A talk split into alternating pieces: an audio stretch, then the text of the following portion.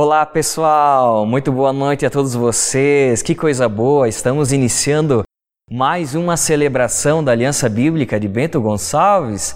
E uma celebração especial, porque hoje, além de ser um domingo, um domingo de celebração, também é um domingo de Dia dos Pais, não é mesmo? Né? Um domingo tão querido, né? tão especial, um domingo diferente do nosso ano, né? Mas antes de continuar essa celebração e de qualquer outra palavra que for dita aqui, quero convidar vocês a fechar os olhos junto comigo, baixar a cabeça e fazer uma oração, uma oração de entrega ao nosso Deus. Pai, nós te louvamos por esse dia. Queremos te agradecer por esse domingo tão especial, esse domingo de Dia dos Pais. Obrigado porque nós podemos estar aqui celebrando ao Senhor, que é o nosso Pai, nosso Pai eterno, nosso principal modelo e referência de pai. E obrigado, Senhor, porque é o Senhor que tem nos sustentado, é o Senhor que tem nos dado tudo aquilo que nós necessitamos para estarmos aqui com a cabeça erguida e enfrentando as circunstâncias que nós temos vivido, apesar desse mundo estar tão difícil como nós temos passado esses últimos tempos, Senhor. Obrigado e essa celebração nada mais é do que uma entrega total a Ti, uma celebração de agradecimento essencialmente de agradecimento por aquilo que o Senhor tem feito por nós e também, acima de tudo, por aquilo que o Senhor é nas nossas vidas. Nós te louvamos, Senhor, nós entregamos tudo a Ti. Em nome do Teu Filho Jesus que nós oramos, Pai. Amém. Vamos então dar início ao nosso estudo de hoje e não tem como ser um outro tema, né? Vocês ah, têm se acostumado com a minha presença e eu tenho vindo aqui algumas vezes e tenho falado sobre um tema que tem tocado muito ao meu coração. Deus colocou no meu coração uma frase, ah, um, um propósito, digamos assim, um desafio para mim mesmo nesse ano, desde março, quando começou toda essa pandemia, todas essas situações no mundo. Deus colocou uma frase no meu coração que dizia mais ou menos assim: Michel, quero te levar do caos à paz.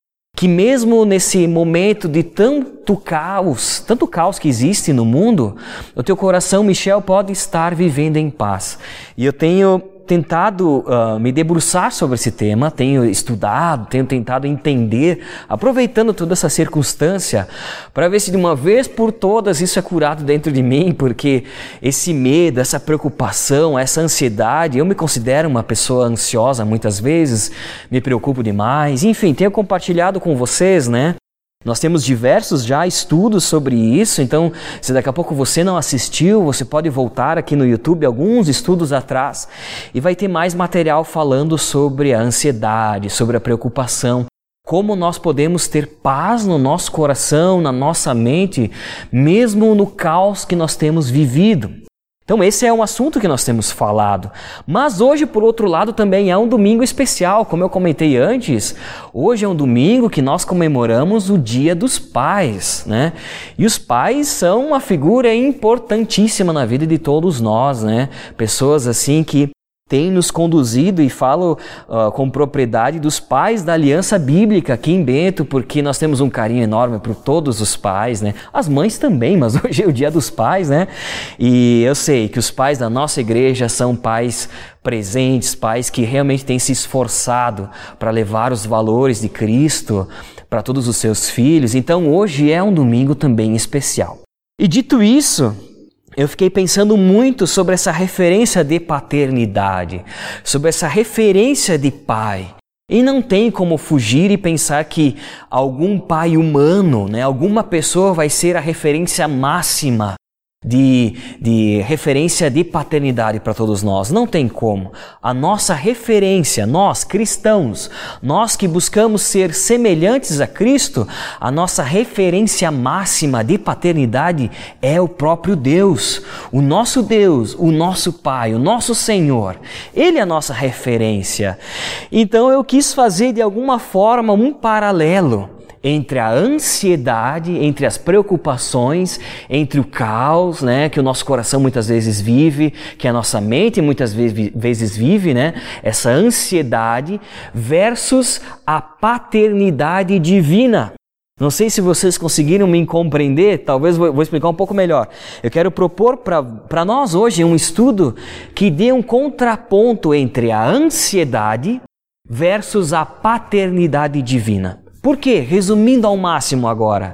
quando nós estamos afastados da paternidade divina de Deus, quando nós não reconhecemos Ele como Pai, como nosso, aquele que nos nutre, aquele que nos dá todo o suporte, quando nós não estamos vivenciando essa paternidade que Deus tem para nos dar, o nosso coração se enche de ansiedade.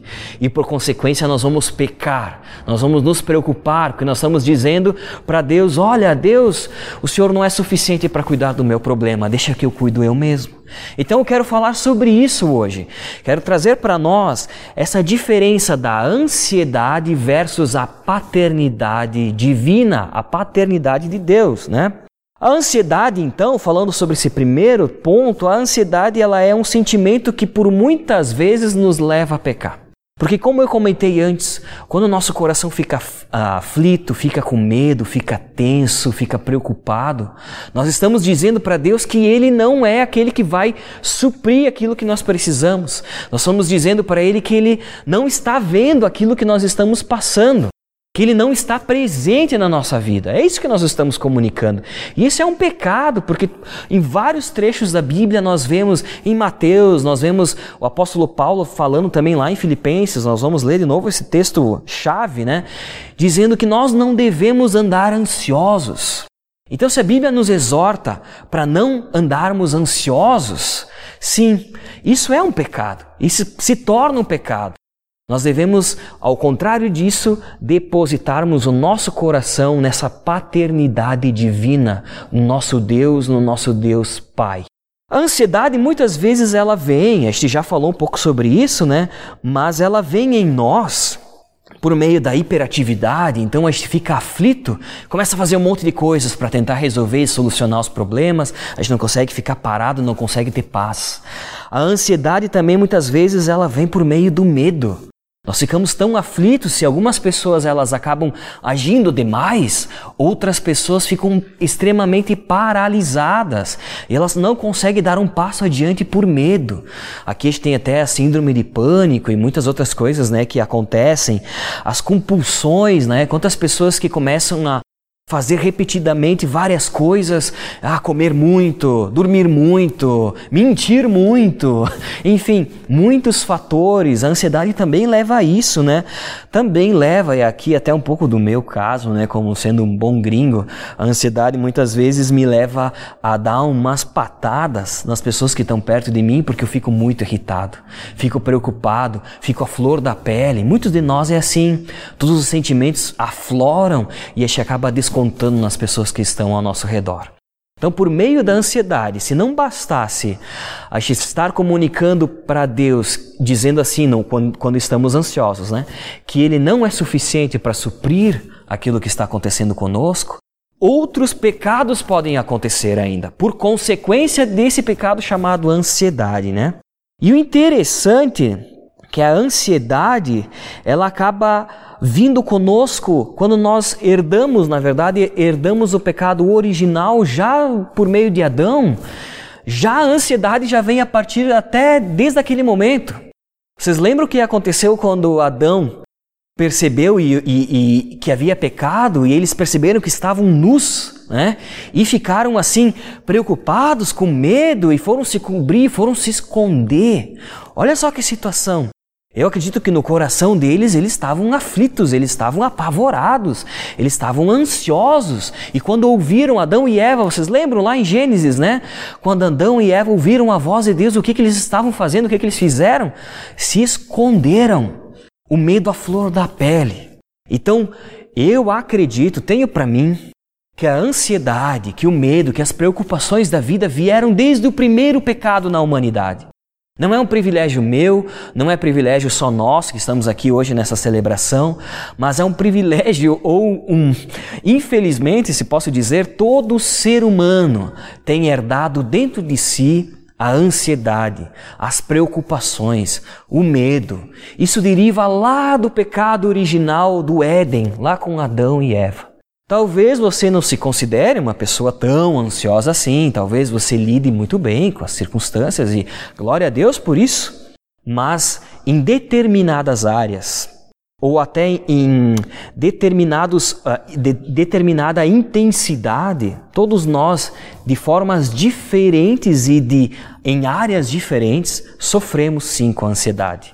Nós não podemos dizer que não, em alguma área e com alguma intensidade, intensidade, nós somos ansiosos, né?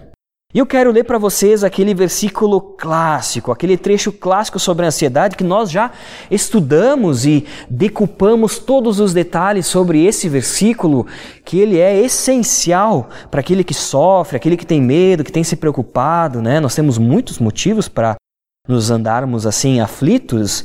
Eu quero ler com vocês então Filipenses capítulo 4, o versículo 6 e 7. Vamos ler junto? Diz assim: não andem ansiosos por coisa alguma, mas em tudo, pela oração e súplica, e com ação de graças, apresente seus pedidos a Deus. E a paz de Deus, que excede todo entendimento, guardará os seus corações e as suas mentes em Cristo Jesus. Que coisa maravilhosa, né? Primeiro nós vemos a Bíblia nos exortando para dizer assim: não andem ansiosos por coisa alguma. E depois diz que, depois de nós apresentarmos, né, com ação de graças, todos os nossos pedidos a Deus, a palavra de Deus nos diz que a paz dele, que excede toda a compreensão humana, todo o entendimento, vai guardar a nossa mente e o nosso coração. Aqui eu quero trazer um ponto bem importante que a gente possa estar a partir dele entendendo algumas coisas que são relacionadas à ansiedade é que essa paz que Deus promete no nosso coração, ela não vem por meio de uma mudança da situação que nós estamos enfrentando. A palavra de Deus nesse trecho, e ela em nenhum momento nos promete que vai mudar completamente todas as coisas e por meio dessa mudança da nossa, do nosso contexto que nós temos vivido é que nós vamos ter paz. Não é isso que o trecho está nos dizendo. Não está nos prometendo que depois dessa mudança a paz vai vir. O que acontece é que a mudança ela não é externa. A mudança ela não é em primeiro momento no local, na situação, no problema. O problema não é resolvido de imediato. Não é isso que Deus está nos prometendo aqui. O que Deus está nos dizendo é que a mudança ela acontece primeiro em nós. A mudança acontece primeiro no meu coração. Acontece primeiro na minha mente. E por meio dessa mudança, então, é que Deus nos promove paz. Quando nós entregamos todos os nossos pedidos a Deus, e entregamos verdadeiramente com ação de graças, com oração, com súplicas, Deus ele transforma o nosso coração. Deus ele transforma a nossa mente. E essa é a promessa que nós encontramos aqui. Claro que Deus é poderoso e Ele pode mudar qualquer coisa, qualquer dificuldade, seja ela de financeira, de saúde, algum relacionamento, qualquer circunstância. Deus pode fazer. Mas a promessa aqui é que Ele vai mudar o nosso coração, nos trazendo paz, vai mudar a nossa mente, nos trazendo conforto. E agora eu quero entrar, depois de ter falado sobre a ansiedade, eu quero estar entrando no outro bloco que fala sobre a paternidade. Porque se a mudança que Deus faz no nosso coração é trazer paz a Ele e também trazer paz à nossa mente, a gente pode fazer um paralelo dizendo que Deus faz com que nós venhamos a olhar a vida com o ponto de vista que Ele olha. Deus muda a nossa mente, Deus muda o nosso coração e faz com que a gente possa olhar ao mundo com os olhos que Ele olha. Então, sempre que nós olhamos para o problema, para as dificuldades, sobre o nosso ponto de vista, completamente sobre as nossas possibilidades, é claro que nós vamos sofrer de ansiedade, é claro que nós vamos ficar aflitos. Mas quando nós entregamos tudo a Deus, quando nós entregamos o nosso coração, quando nós entregamos a nossa mente ao nosso Deus, ao nosso Pai, Ele traz paz ao nosso coração e isso muda a ótica conforme a gente vai enxergando as situações do nosso dia a dia, na nossa vida. O nosso desafio é olhar para as circunstâncias como o nosso Deus, o nosso Pai, olha. E para Ele nada é impossível. E por isso que nós temos paz no nosso coração. A nossa, a, a, o nosso desafio é vivenciarmos o olhar desse Deus Pai. É exercitarmos essa paternidade de Deus é vivermos os benefícios dessa paternidade de Deus, nos sentirmos seguros na paternidade de Deus, sabendo que Ele está nos cuidando e assim permitindo que o nosso coração e a nossa mente estejam em paz. Né? Falando mais sobre a paternidade, paternidade ela vem do grego, né, que significa pátria. E é interessante que pátria é uma referência muito clara a pater, Pater, em grego, pater, significa pai.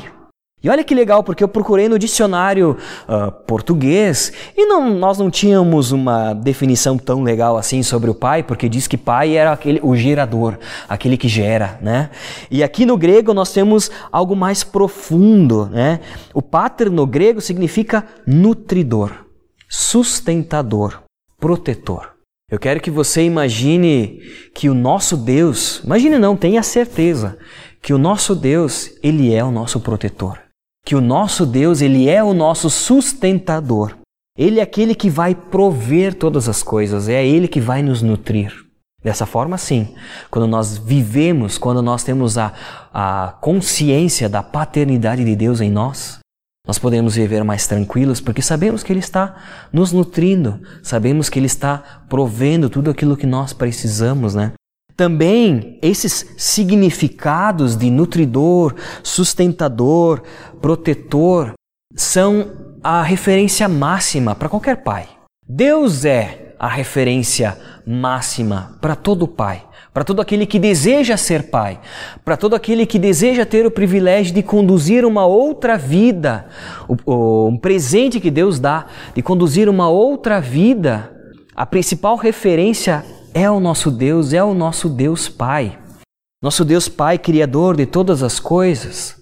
E aqui nós já podemos entrar até num certo conflito e uma diferença entre a paternidade humana e a paternidade divina. Se por um lado nós vimos que a paternidade divina é aquela paternidade que quando nós estamos com Deus, sabemos que Ele nos traz paz, sabemos que Ele nos traz abrigo, Ele é a nossa principal referência de amor, Ele que nos suporta. Muitas vezes, a paternidade humana, aquilo que nós temos visto na nossa sociedade, não são todos os pais que refletem a paternidade divina. O nosso verdadeiro exemplo de paternidade é o nosso Deus, é o nosso Senhor, é o nosso Deus Pai. Claro, nós podemos nos orgulhar dos pais que nós temos, como eu comentei antes, temos os pais aqui na Aliança Bíblica, todos estão de parabéns, todos são amados, todos são muito bem-quistos, todos recebem as nossas orações, mas a nossa principal referência é Deus, o nosso Pai. E dito isso, para que a gente possa entender um pouquinho mais sobre a diferença, né, fazer um paralelo entre a diferença da paternidade humana, que por muitas vezes é falha, e a, a paternidade divina, eu quero propor para vocês agora, então, entrando no nosso trecho principal. Quero estudar hoje, junto com, com vocês, a parábola do filho pródigo. E nessa parábola nós vamos levantar seis seis itens que nos mostram, as, a, na verdade, as características né, da paternidade divina, falando sobre o nosso Deus Pai, Ele que é a nossa principal referência. Então vamos abrir lá em Lucas, capítulo 15, versículo 11 até o 32. Lucas, capítulo 15, versículo 11 até o 32, você pode acompanhar na tela junto comigo, diz assim: Jesus continuou: Um homem tinha dois filhos. O mais novo disse ao seu pai: Pai, quero a minha parte da herança. Assim ele repartiu sua propriedade entre eles. Não muito tempo uh, depois, o filho mais novo reuniu tudo o que tinha e foi para uma região distante, e lá desperdiçou os seus bens vivendo irresponsavelmente. Depois de ter gasto tudo, houve uma grande fome em toda aquela região, e ele começou a passar necessidades. Por isso foi empregar-se com um dos cidadãos daquela região, que o mandou para o seu campo a fim de cuidar de porcos. Ele desejava encher o estômago com as vagens de alfarrobeira, que os porcos comiam, e, e, mas ninguém lhe dava nada. Caindo em si, ele disse: Quantos empregados de meu pai têm comida de sobra, e eu aqui, morrendo de fome? Eu me porei a caminho e voltarei para o meu pai. E lhe direi: Pai, pequei contra o Senhor e contra ti. Não sou mais digno de ser chamado teu filho. Trata-me como um dos teus empregados. A seguir, levantou-se e foi para o seu pai. Estando ainda longe, o seu pai o viu e encheu de compaixão, correu para o seu filho e o abraçou e beijou. O filho lhe disse: Pai, eu pequei contra o céu e contra ti. Não sou mais digno de ser chamado teu filho. Mas o pai disse aos seus servos: Depressa, tragam a melhor roupa e vistam nele. Coloquem um anel em seu dedo e calçados em seus pés. Tragam um novilho gordo e matem-no. Vamos fazer uma festa e comemorar. Pois este meu filho estava morto e voltou à vida. Estava perdido e foi achado. E começaram a festejar. Enquanto isso, o filho mais velho estava no campo. Quando se aproximou da casa, ele ouviu a música e a dança. E então chamou um dos seus dos servos e perguntou-lhe o que estava acontecendo. Esse lhe respondeu: Oh, seu irmão voltou. Seu pai matou um novilho gordo porque o recebeu de volta são e salvo. O filho mais velho encheu-se de ira e não quis entrar. Então seu pai saiu e insistiu com ele. Mas ele respondeu ao seu pai: Olha, todos esses anos tenho trabalhado como um escravo ao teu serviço e nunca desobedeci às tuas ordens. Mas tu nunca me desse nem um cabrito para festejar com os meus amigos. Mas quando volta para casa esse seu filho, que esbanjou todos os teus bens com as prostitutas, matas um novilho gordo para ele? Disse o pai: Meu filho, você está sempre comigo, e tudo que eu tenho é seu. Mas nós tínhamos que comemorar e alegrar-nos, porque este seu irmão estava morto e voltou à vida, estava perdido e foi achado. Aqui nós vemos dois filhos e um pai, né?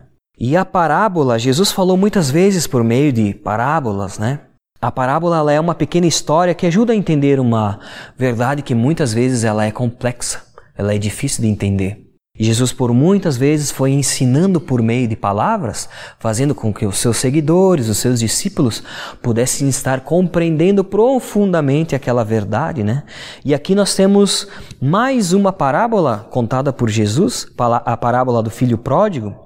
E Jesus conta essa parábola para explicar o relacionamento de Deus conosco, para explicar o relacionamento de Deus com um pecador para explicar o relacionamento de um pai perfeito com um filho problemático. Né? E eu quero trazer, como comentei antes, seis pontos para que a gente possa estar entendendo um pouco mais sobre a paternidade divina e vivendo abaixo dessa paternidade divina. E assim encontrando paz no caos que nós temos vivido. A primeira característica dessa paternidade de Deus, dessa paternidade divina que nós vemos nesse trecho, é que Deus, o nosso Pai, ele nos ama incondicionalmente. Nós vemos aqui que o Pai, ele não ficou e não impôs condições para que o filho pudesse voltar a casa. E ele não disse: faz isso e assim eu te aceito. Ah, porque você fez assim, lembra do que eu lhe falei e agora você fez assado, então não posso lhe receber? Muito pelo contrário. Quando o pai soube que o filho estava vindo, soube não, quando ele viu distante o filho vindo, ele correu para abraçar e receber o filho. E assim também somos nós. A paternidade divina, ela é incondicional. Deus não coloca condições para se relacionar conosco que somos cristãos, nós que aceitamos o Filho dele, aceitamos o sacrifício de Cristo lá naquela cruz, que reconhecemos que somos pecadores. A partir desse momento, Deus nos veio justificados e Ele quer se relacionar conosco profundamente. Ele quer, por meio do nosso arrependimento, arrependimento do pecado, estar conosco. Ele nos ama incondicionalmente. Também ele deseja que o pecador, até aquele que não se arrependeu ainda, ele deseja que volte para ele. Deus está aflito esperando. Ele possui alegria no coração dele esperando para que o pecador se arrependa e volte a ele. Deus nos ama incondicionalmente. Ele tem um amor infinito por nós. Não há nada que a gente possa fazer que venha perder o amor dele. Da mesma forma como a gente também não tenha nada que a gente possa fazer para merecer mais ainda o amor dele. Deus ele enviou o filho dele para que todo aquele que nele crê tenha vida, não pereça, mas tenha vida eterna e viva com ele. Deus nos ama incondicionalmente. Assim também é o amor de um pai por um filho, né? Pelo menos deveria ser incondicionalmente. Nós não devemos amar simplesmente quando o nosso filho, eu não, né, não posso dizer muito ainda, mas nos nossos relacionamentos, né, não podemos amar condicionalmente. Quem de nós pode merecer o amor de alguém? Que dirá merecer o amor de Deus, o Deus que criou todas as coisas? Deus nos ama incondicionalmente. Um segundo ponto, uma segunda característica do nosso Pai, da paternidade de Deus e que está disposta a nós, é que o nosso Pai ele é abrigo. Quando a gente lê na parábola e vê que o filho passou por uma série de dificuldades e naquela região houve uma grande fome. Eu estou lendo aqui no versículo 14: houve uma grande fome naquela região e ele começou a passar por necessidades. Onde é que ele foi suprido? Né? Aonde que ele foi buscar um aconchego? Quando ele não tinha mais saída, o filho se lembrou do pai. E quantos de nós quando nós estamos com o nosso coração aflito depois de tentar tantas e tantas vezes resolver o problema e por nossas forças, né, tentar resolver aquela situação, depois de tudo isso a gente realmente decide entregar a Deus o nosso problema, a situação e buscar um abrigo nele.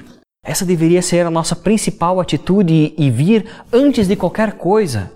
Antes de tomarmos uma atitude, sabermos que Deus, o nosso Pai, está disposto a nos receber, a nos amar incondicionalmente e nos prover um refúgio. É isso que Deus é para nós. Ele é nosso protetor, nosso sustentador, nosso aquele que nos nutre, né? E ele quer ser o nosso refúgio.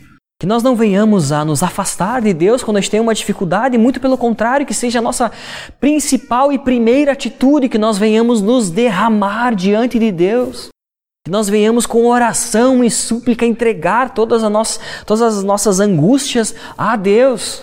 Que nós não venhamos nos afastar, que nós não venhamos tentar fazer tudo com as nossas mãos e depois que o problema foi feito e ficou maior ainda, entregar a Deus.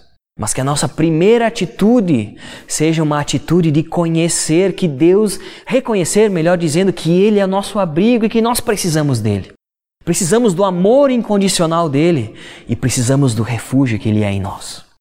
Um terceiro ponto que está muito relacionado a tudo isso é que o nosso Deus, o nosso Deus Pai, a paternidade de Deus exercida em nós, filhos dele, é que Ele nos aceita. O nosso Pai, ele nos aceita, né? No momento que nós nos mostramos arrependidos, Deus nos aceita, né? O nosso Deus Pai, ele não está preocupado se nós desperdiçamos tudo que ele nos deu ou se não fomos gratos, né? Por tudo aquilo que ele tem feito, se nós não enxergamos o que ele fez para nós ou não, como o pai descrito na parábola, ele não se preocupou se já havia uh, dividido a herança e o que o filho fez ou deixou de fazer com aquela herança. O nosso pai também é assim. Ele não, em primeiro momento, ele nos aceita. Porque depois que nós demonstramos o arrependimento de voltar a Ele, de dizer que precisamos dele, Ele nos aceita exatamente como nós estamos. Talvez nós estamos enfiados em um buraco que a gente não vê saída. Talvez nós estamos com algum problema de saúde complexo que os médicos não, não nos mostram uma possibilidade de cura. Talvez nós estamos vivendo um problema de relacionamento entre pai e filho, marido e esposa algum problema financeiro. Mas Deus nos aceita com todos esses problemas. Ele nos aceita independente das circunstâncias que a gente tenha vivido, no momento que nós nos arrependemos, que nós nos colocamos abaixo da paternidade dele, ele nos aceita. Ele vem com seu amor incondicional. Ele vem e nos promove refúgio, nos promove abrigo, nos promove paz. Ele nos aceita, né? Exatamente com o problema que nós estamos passando, né? Deus não espera que nós estejamos vivendo uma fase perfeita da nossa vida sem problema nenhum, para que aí a gente vá e se achegue a Ele. Muito pelo contrário, Deus usa circunstâncias que fazem com que o nosso coração fique aflito, apavorado, para que assim a gente venha muitas vezes e se aproxime dele. Eu sou uma pessoa que muitas vezes me aproxima muito mais de Deus nos momentos de dificuldade, a maioria de nós somos assim, mas não deveria ser assim. Nós deveríamos estar num relacionamento próximo com Deus, com ou sem dificuldade, né? Nós deveríamos estar com a nossa mente e nosso coração em paz, olhando para os problemas e as circunstâncias, os desafios da vida, olhando sabendo que o nosso Deus Pai é por nós. E em todo e qualquer momento entregarmos qualquer situação a Ele. Que essa fosse a nossa primeira atitude, né?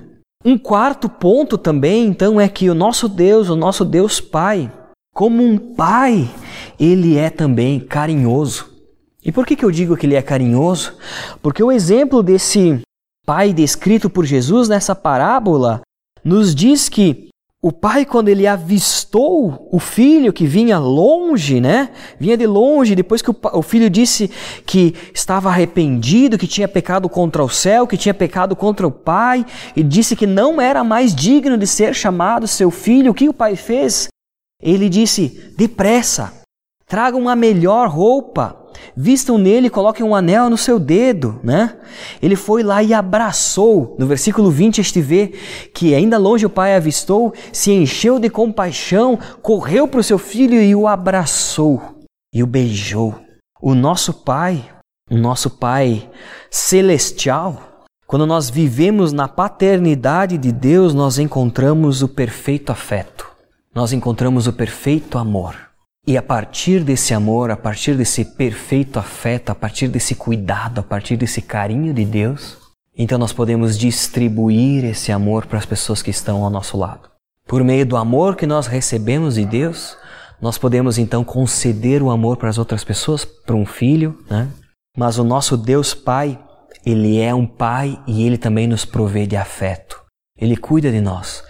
Ele está, ele está disposto a nos abraçar, a nos beijar, a nos dar um abraço apertado. E quantos de nós, nesse momento de distanciamento social, temos sentindo falta de um amor, de um afeto, de um carinho, de um toque? Não há nada mais profundo do que o toque de Deus na nossa vida.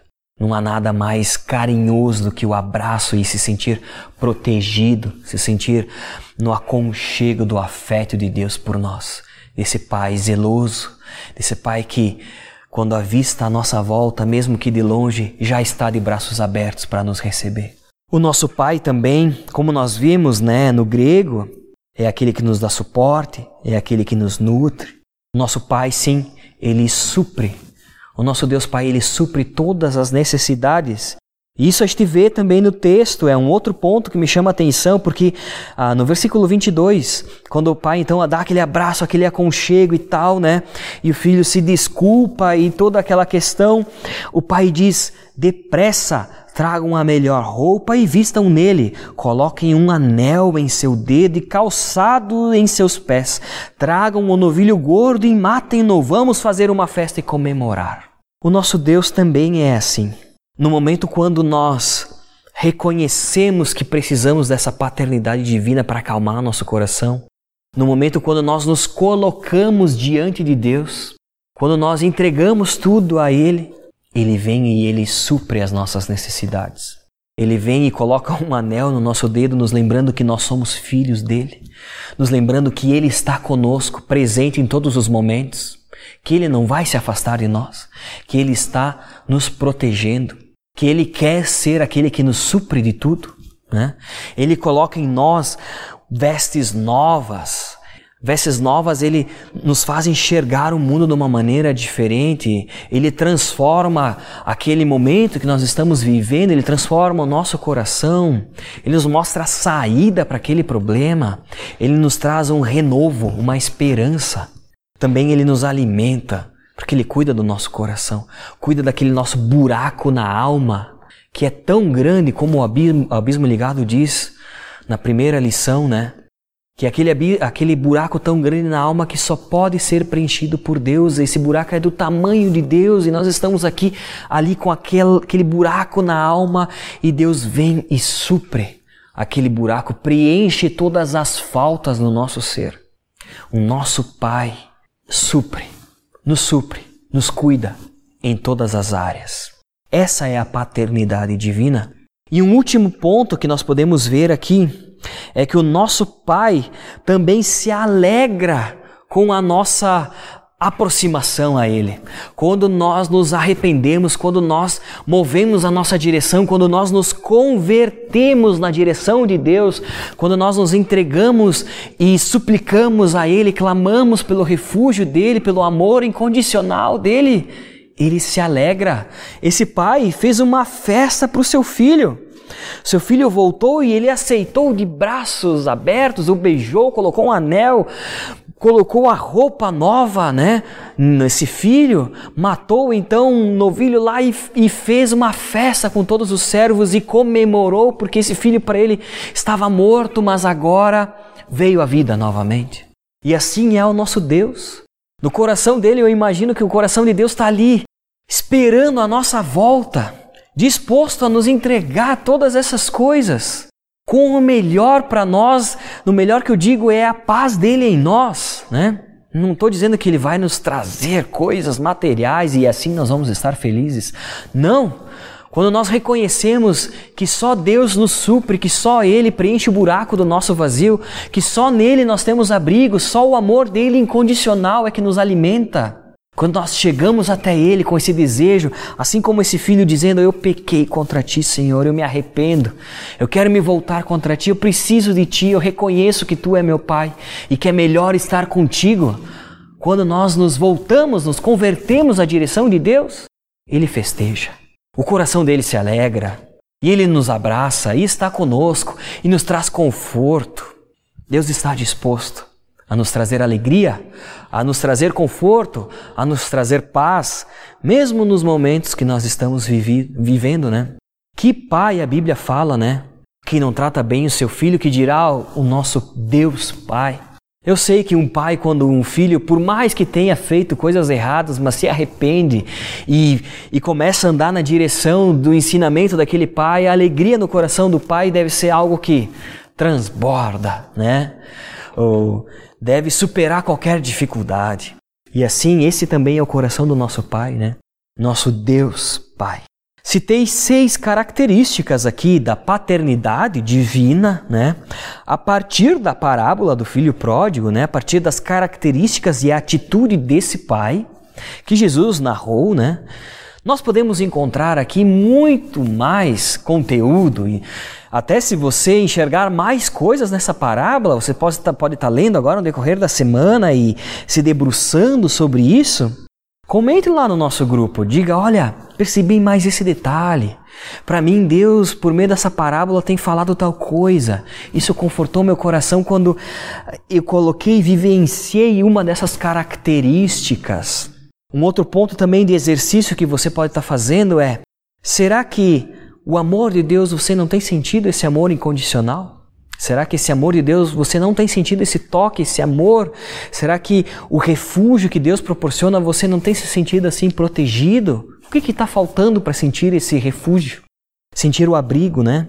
Você não tem se sentido aceito, você tem se sentindo tão sujo que não consegue nem orar não consegue nem se declarar diante de Deus, nem se arrepender diante de Deus. Como você tem se sentido, né? Será que alguma dessas características do afeto, da, do, do suprimento né, das nossas necessidades, tem algo dessas características que nós vimos hoje na parábola que você não tem experimentado na sua vida? Se tem algo desse tipo, abra o seu coração diante de Deus e peça que essa paternidade divina essa paternidade perfeita, que é o exemplo para todos os pais, venha e seja presente na tua vida. E assim você possa viver uma vida em paz, mesmo diante de todo o caos. Para terminar a nossa reflexão de hoje, tem um outro filho aqui, né? Nós não, ainda não citamos o outro filho. Falamos do relacionamento do filho que se arrependeu, né? Que saiu, que voltou e as atitudes desse pai para aquele filho. Mas também temos outro filho. E esse filho, então, a parábola, Jesus nos conta que ele se revoltou, né? Ele ficou assim, a partir do versículo 29, ele diz para o seu pai: Olha, todos esses anos tenho trabalhado como um escravo ao seu serviço e nunca desobedeci às suas ordens, mas tu nunca me desse nenhum cabrito para festejar com os meus amigos. Mas quando volta para casa esse seu filho que esbanjou todos os teus bens com as prostitutas, matas um novilho gordo para ele. Aí o pai responde: Meu filho, você está sempre comigo e tudo que tenho é seu. Mas nós tínhamos que comemorar e nos alegrarmos, porque o seu irmão estava morto e voltou à vida, e estava perdido e foi achado. Eu quero me deter só no versículo 31, que o pai diz assim: Meu filho, você está sempre comigo. Você está sempre comigo, e tudo que eu tenho é seu. Sabe por quê? O que me chama a atenção nessa característica, nesse versículo, né, uma outra característica falando em específico sobre esse outro filho, pergunto para ti, quantos de nós, né, Talvez você tenha vivido uma vida assim. Quantos de nós temos estado naquele relacionamento com Deus, que é um relacionamento assim que reconhecemos a presença dele, mas vivemos a vida do nosso jeito? Ou seja, nós estamos com ele, mas ao mesmo tempo não estamos porque nós conduzimos a nossa vida do nosso jeito? Existem áreas que tudo bem, a gente Coloca até uma máscara, este perante os outros diz que mudou, que se transformou. Nós estamos na igreja, nós postamos versículos nas redes sociais, nós aparentemente temos um relacionamento com Deus, estamos na mesma casa, somos partes do mesmo corpo, temos o sobrenome, porque não somos mais criaturas. Agora nós somos filhos, nós acreditamos em Cristo e no sacrifício dele. Somos considerados filhos de Deus mas temos sido filhos distantes. Filhos que, apesar de estar próximos ali de Deus, não têm vivenciado o privilégio da paternidade divina. Talvez você tenha tido, e nós, como igreja, como sociedade, como cristãos, muitas vezes temos vivido uma religiosidade e não um relacionamento próximo com o nosso Deus Pai. E Deus nos diz: Olha, eu estou aqui, o tempo inteiro eu estou aqui próximo de você. Posso fazer tudo para você. Eu quero ser tudo para você. Quero preencher todo o teu vazio. Mas eu preciso que você esteja comigo. Quantas vezes a gente tem feito isso, né? Eu não quero, não quero mais. Quero abrir mão de ser como o segundo filho que está próximo de Deus, que tem vivido uma religiosidade, que reconhece quem é Deus, que reconhece quem é, reconhece o Deus Pai Todo-Poderoso, reconhece as suas falhas, tudo bem, né? Está aí vivendo, mas que ao mesmo tempo não tem se derramado integralmente diante de Deus. Eu não quero mais ser esse filho. Eu quero ser o filho hoje que se arrepende, que diz: Pai, eu pequei contra ti. Me trate como qualquer outra pessoa, mas eu só quero estar com um Senhor. Eu não quero nada além, eu não quero nada material, eu não quero nada, eu só quero estar com o Senhor, eu só quero sentir a paz que tu pode me dar. Só quero ver o Senhor conduzir a minha vida porque eu já tentei todas as coisas e não consegui. Já vivi todas as experiências desse mundo, já coloquei todo o dinheiro apostando fichas para suprir as minhas necessidades e eu não encontrei paz. Pai, eu abro mão disso tudo para viver a tua paternidade. Eu quero ser esse filho. E deixo o desafio para você também. Para que todos nós, como igreja, aqui na Aliança Bíblica em Bento Gonçalves, que nós venhamos viver essa paternidade divina e assim o nosso coração possa estar vivendo em paz. Esse é o desafio que eu quero deixar para vocês. Espero que essa reflexão, apesar de simples, por meio da parábola do filho pródigo, como eu comentei, você pode retirar dela muitas coisas ainda, mas eu quis trazer essa dualidade entre o caos e a paz, entre a ansiedade e a paz daquele que vive abaixo da paternidade de Deus. Que venhamos todos nós a viver essa paternidade divina e ter o nosso coração em paz. Vamos orar? Fecha os teus olhos junto comigo e Declara, declara as tuas necessidades. Fala para Deus, abre o teu coração e diz: Deus, eu preciso de ti. Não quero mais viver uma religiosidade, eu quero viver a tua paternidade diariamente na minha vida. Quero sentir o teu amor incondicional. Quero sentir o teu abrigo. Quero que o Senhor seja o meu refúgio. Quero que tudo aquilo que eu necessite venha do Senhor, que o Senhor venha suprir todas as minhas necessidades, porque o que o Senhor tem para mim é melhor. Eu quero que o Senhor me trate como um filho próximo, que o Senhor me abrace, que o Senhor me beije, que o Senhor troque essas vestes sujas e coloque uma veste limpa em mim. Abra o teu coração diante de Deus nesse momento, para que verdadeiramente este venha experimentar esse Deus Pai e que o nosso coração possa estar tendo paz que a nossa mente possa estar sendo transformada, que venhamos viver nesse mundo com tanto caos, mas com a nossa mente e nosso coração em paz. Ó oh Deus, reconheço que fiz de tudo. Muitas vezes pego tudo que tenho e tento todas as alternativas para resolver, Pai, as situações do meu dia a dia. E no último momento eu vou buscar a Ti, Senhor. Eu reconheço, Pai, eu reconheço que por muitas vezes tenho agido com uma espécie de religiosidade, Pai, da boca para fora com o Senhor, e esse é não é um relacionamento que o Senhor espera de um filho. Pai, me perdoa, Pai, nos perdoa. Traga paz ao nosso coração, Pai. Acima de mudar qualquer circunstância, nós precisamos que o Senhor mude o nosso coração, que o Senhor mude a nossa mente, nós venhamos ser transformados, para que a gente possa estar olhando para esse mundo com os teus olhos, Pai. Ó oh Deus, nós queremos viver a paternidade divina a paternidade perfeita que só o Senhor, o nosso Deus, o nosso Pai, pode estar nos proporcionando, Senhor. Jesus, cuida do nosso coração, cuida das circunstâncias que nós temos vivido, cuida das circunstâncias que cada membro da Aliança Bíblica tem colocado agora diante de Ti, ó Deus. O Senhor pode fazer infinitamente mais. O Senhor nos faz mais do que vencedores. Mas hoje o que nós principalmente necessitamos é sentir o teu abraço de pai, o teu aconchego em nós. Nós queremos ser teus filhos, filhos próximos. Não queremos ser criaturas apenas, Pai. A Bíblia nos fala que aqueles que acreditam no teu filho, tu dás o direito de serem chamados de filhos de Deus e nós queremos, Pai. Nós nós acreditamos em Cristo e precisamos ser teus filhos, cuidados por ti. Nós queremos buscar o nosso refúgio em Ti e nada mais que esse mundo pode oferecer. Não queremos ser aquele exemplo que Jesus nos trouxe, Pai, na parábola daquele filho que te conhecia, que estava próximo do Pai, mas que não vivenciava, que não estava conectado e que não estava vivendo aquele amor pleno que o Pai poderia dar. Pai, nós queremos sentir o Teu toque em nós, nós queremos estar contigo integralmente, Pai. 100% conectados em Ti. Cuida do nosso coração, cuida da nossa mente, Pai. Que o Senhor esteja nos carregando no colo, nos abraçando, nos chamando de filhos, nos protegendo. Nós precisamos, Pai, do Teu abrigo. Nós necessitamos somente de Ti. E o Senhor é tudo que nós precisamos, ó Pai. Em nome do Teu Filho Jesus que nós oramos, Senhor. Amém.